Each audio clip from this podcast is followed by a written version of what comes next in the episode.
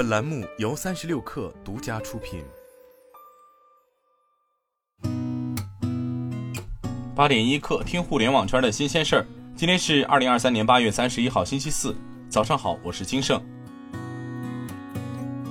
美图公司旗下 AI 数字人生成工具 Dream Avatar 上线，首期推出 AI 演员数字人服务，以 AI 驱动为核心，服务于视频内容创作、影视处理与剪辑等生产力场景。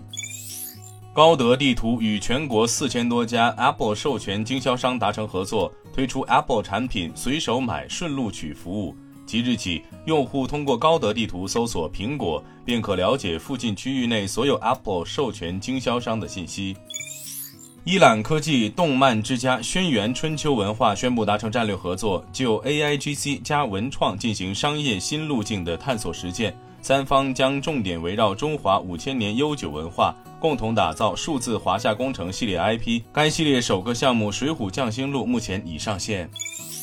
市场传出量化基金被规范的消息，有市场传闻指出，相关部门将召集量化基金去青岛开会，相关的制度也将在十月份之前出台。不过，也有量化团队表示，还未收到类似的通知。另外，据机构人士透露，的确收到过针对本周一行情的电话问询。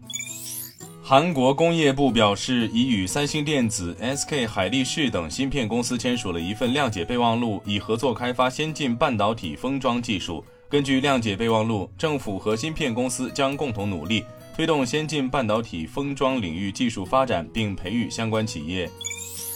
据报道，苹果公司正在评估京东方和视牙科技作为其混合现实头显 Vision Pro 使用的 Micro OLED 显示屏的未来供应商。增加第二家或第三家显示屏供应商可能会增加 Vision Pro 的产量，并帮助苹果降低 Vision Pro 头显未来版本的制造成本。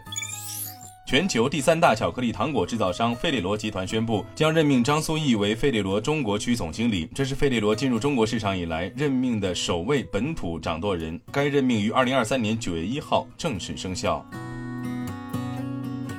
今天咱们就先聊到这儿，我是金盛八点一刻，咱们明天见。